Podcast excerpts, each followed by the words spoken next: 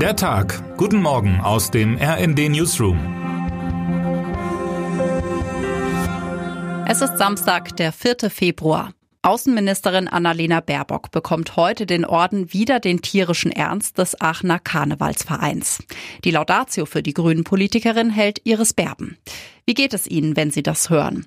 Die einen runzeln die Stirn und fragen sich, ob solche gewollt lustigen Rituale in eine Zeit passen, in der der grausamste Krieg läuft, den Europa seit 1945 erlebt hat. Die anderen jubeln mit den Jecken über den intellektuellen und emotionalen Ausnahmezustand, den Deutschland sich alljährlich genehmigt.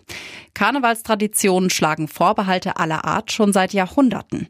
Auch darauf kann man ganz im Ernst ein bisschen stolz sein. Erlaubt bleiben muss es freilich auch, sich leise ins Lager der Unentschiedenen zu verabschieden.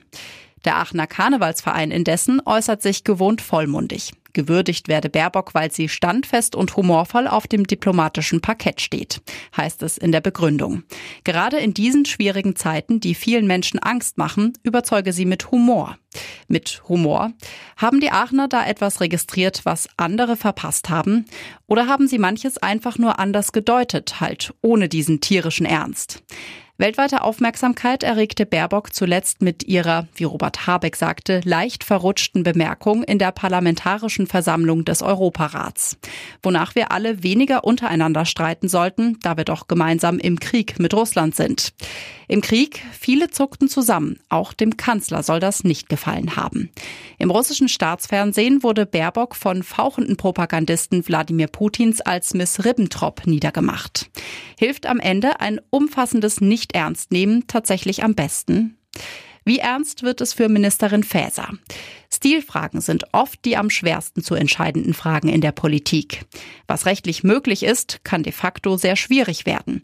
Zum Beispiel die Kandidatur einer Bundesministerin als Spitzenkandidatin in einem Landtagswahlkampf. So plant es Bundesinnenministerin Nancy Faeser in Hessen. RD-Chefredakteurin Eva Quadbeck stellt in ihrem Kommentar schon mal ein Warndreieck für die SPD-Frau auf. Mit diesem Modell nämlich sei der CDU-Mann Norbert Röttgen vor zehn Jahren in NRW krachend gescheitert. Dieses Drama sollte eigentlich allen eine Warnung bleiben. Tatsächlich ging Röttgen seinerzeit Umweltminister im Bund noch das geringere Risiko ein. Wer fürs Innenressort Verantwortung trägt, kann in eine geradezu makabere Situation geraten. Wenn in die heiße Wahlkampfphase ein Terroranschlag oder eine große Cyberattacke fällt, dann kann die SPD-Politikerin schlecht über die Startchancen von Kindern in Hessen oder den ÖPNV dort diskutieren, schreibt Quadbeck. Es sei denn, könnte man hinzufügen, man entschließt sich auch in diesem Fall, alles nicht so ernst zu nehmen. Termine des Tages. Papst Franziskus setzt seine Afrikareise heute fort mit Besuchen der Demokratischen Republik Kongo und des Südsudans. Bremens SPD beschließt heute ihr Programm für die Bürgerschaftswahl am 14. Mai 2023. Wer heute wichtig wird. 2006 wurde der Weltkrebstag unter anderem von der Union Internationale contre le Cancer und der Weltgesundheitsorganisation ins Leben gerufen. An diesem Jahrestag soll die Vorbeugung, Erforschung und Behandlung von Krebserkrankungen ins öffentliche Bewusstsein rücken.